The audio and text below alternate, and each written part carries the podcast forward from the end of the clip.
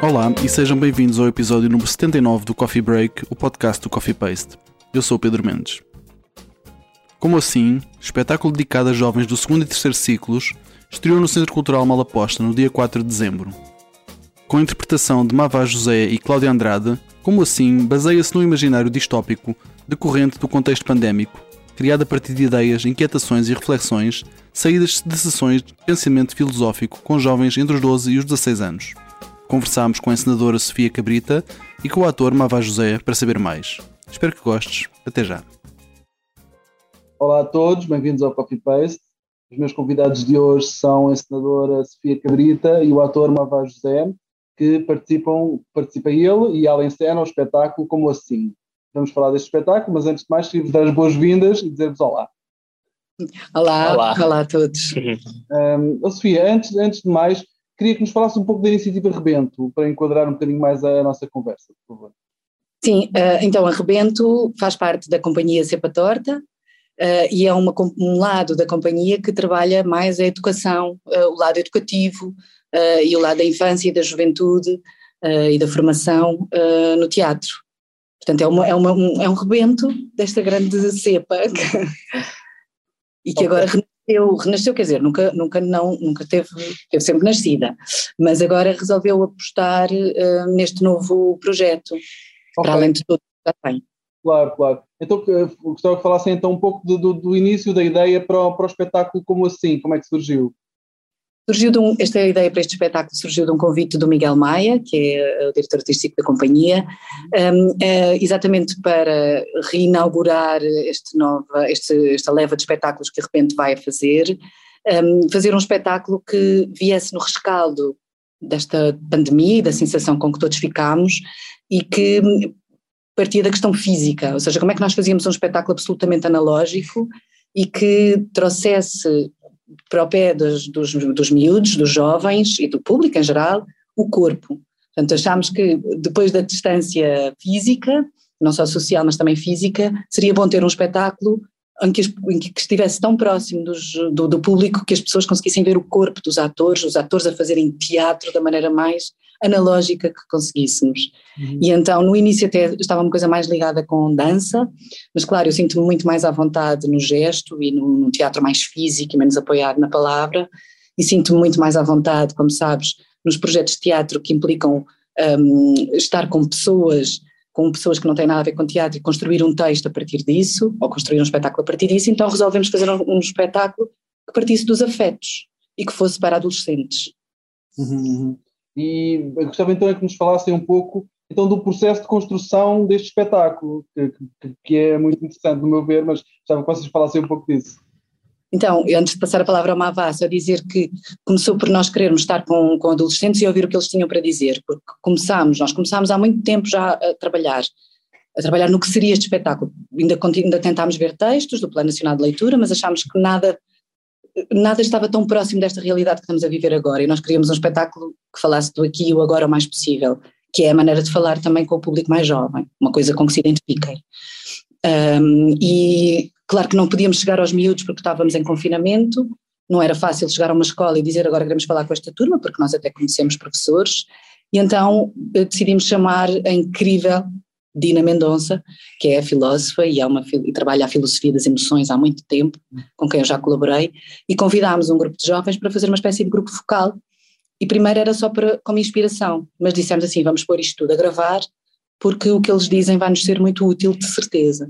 E a Dina dinamizou então uma sessão de pensamento com alguns jovens, uh, oito, dez, aí, uhum, e, e, nós um, fi, uh, gravámos essa sessão toda. Ao final da primeira sessão, pensámos, não, o que estes miúdos dizem é o nosso espetáculo. Uhum. Então depois fizemos outra sessão. E acho que também, não sei, o Mava pode também falar um bocado mais sobre como é que foi ouvir estes miúdos. Bom, miúdos foi de certa forma muito inspirador, inspirador porque, um, ou seja, ouvimos muitas coisas que nós também não estávamos à espera que fôssemos ouvir uh, muitas maneiras de pensar, criativas, surpreendentes. Então usamos isso ao nosso favor para que também pudéssemos, de certa forma, uh, construir uma narrativa, narrativa dramatúrgica, não é? Dentro do espetáculo. Usamos também bastante, claro, e obviamente, experiências próprias, aquilo que nós experienciamos no confinamento, uh, certas experiências que nós tivemos uh, com o isolamento, uh, cartas de amor, por exemplo, ou cartas, pronto, antigamente essa era uma Antigamente forma... era nos anos 90, estão a perceber, gap, não é? Portanto, o espetáculo também tem muitas estas referências ao, ao, ao, gap temporal, não é? De, de gerações, não é? Então uh, brincámos imenso com as cartas, com, com vocabulários até, por exemplo, cringe. Uh, portanto, também é coisas que podemos esperar, ou pode-se esperar desse espetáculo, momentos cringe mesmo. Pois é, a minha, minha, minha próxima pergunta era mesmo isso: o que, é que, que resultado final é que vamos poder ver depois em cena uh, no espetáculo? Como assim? Não me enerves. então, uh, o resultado, o que aconteceu foi que nós começámos por ir procurar as nossas coisas, não é?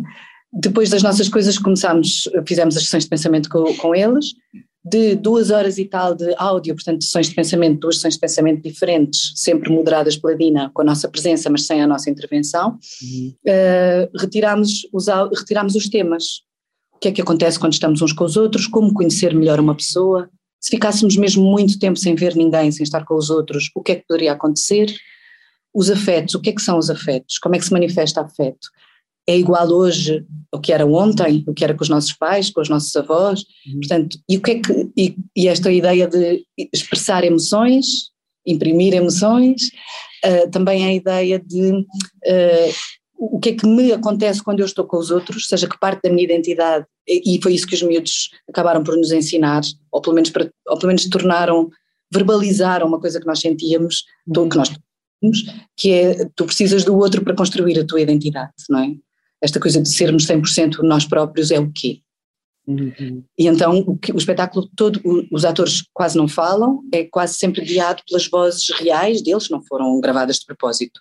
Portanto, foi o que foi gravado daquele, daquela sessão, e nota-se isso, nota-se que eles estão a ser espontâneos, que estão a falar para o lado, que estão a falar para um grande grupo, e os atores vão falando, são esta voz que os vai guiando durante todo o espetáculo. E estes atores são uma espécie de personagem intermédio que começa de facto isolado e que depois vai tentando descobrir o que é isso de estar com os outros. Uhum. Não está... Perdão? É um espetáculo que não tem quase mais nada para além do, do espaço da cenografia, portanto, o que é o espaço cênico, que é ele todo também, um, toda uma dramaturgia, e do corpo deles, que se transforma nas várias coisas guiados pelos áudios. Uhum. uhum. Querem-nos falar um pouco do título do espetáculo? Como assim o título? Precisamente.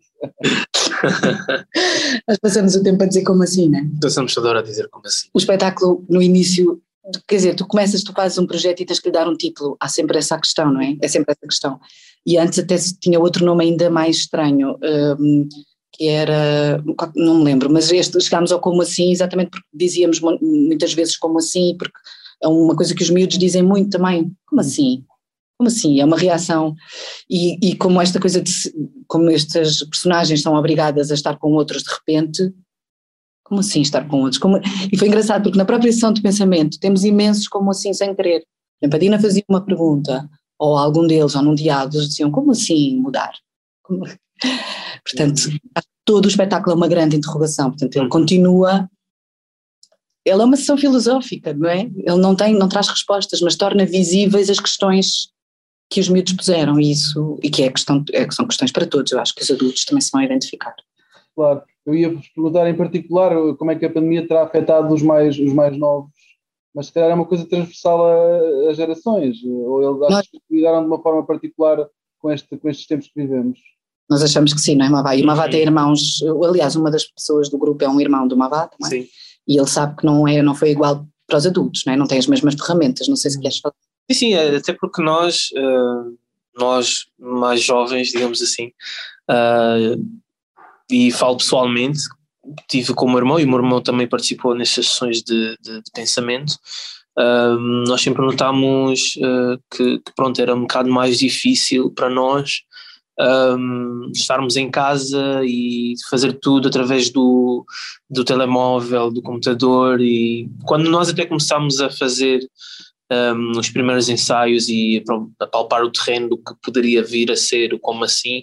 Uh, trouxeram, a Sofia Cabrita até mandou estas propostas, olha, perguntem lá em casa aos vossos filhos como, estas perguntas que nos saem aqui, ou como é que, uh, imagina que estás sentado durante 20 anos e tens que sair, como é que tu farias isso, ou qual é que seria... Não, e o teu uh, irmão até disse, era um choque, era um choque, exato, portanto porque eles não viveram coisas que nós já ou seja, no fundo o que os jovens nos disseram foi ninguém nos ligou muito, não é? Ninguém se preocupou muito connosco, uhum. com a nossa faixa etária, mas na verdade foram-nos, houve coisas que nós não fizemos.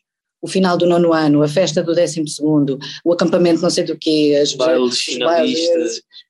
Que nós, nós já adultos já passámos por isso e tal, não é? Já temos ferramentas, alguns de nós até nos isolamos porque gostamos e queremos, até pagamos para ir para sítios e ficar isolados, uhum. né? Mas os miúdos não. E, e, e, se havia já miúdos com questões de isolamento, e eu também estava na altura a dar aulas uh, a, a, pessoal dessa idade, o isolamento foi muito complicado, porque nem todas as famílias uh, estão preparadas para ficar em casa, não é? Não há, todos, não há recursos, não, não há espaço e não há outro. E eles até dizem uma coisa que é, até foi o João que disse que é, nunca nós, nós nunca somos 100% na sala de aula. Então, onde é que são? Ah, depois lá fora já podemos ser, não é? Ou seja, nós somos, não é que sejamos outra pessoa, mas somos outra parte de nós. Se não temos outra, nunca somos. Então é, há, há assim, e ligou-se pouco à saúde mental dos jovens, muito uhum. pouco, e acho que agora se está a notar um, as consequências disso, é uma coisa grave, da qual também nós, que nós gostávamos muito também que se ficasse a pensar, o espetáculo é uhum. é cómico, mas também tem este lado, este limite em que a pessoa pode mesmo passar-se para o outro lado, não é?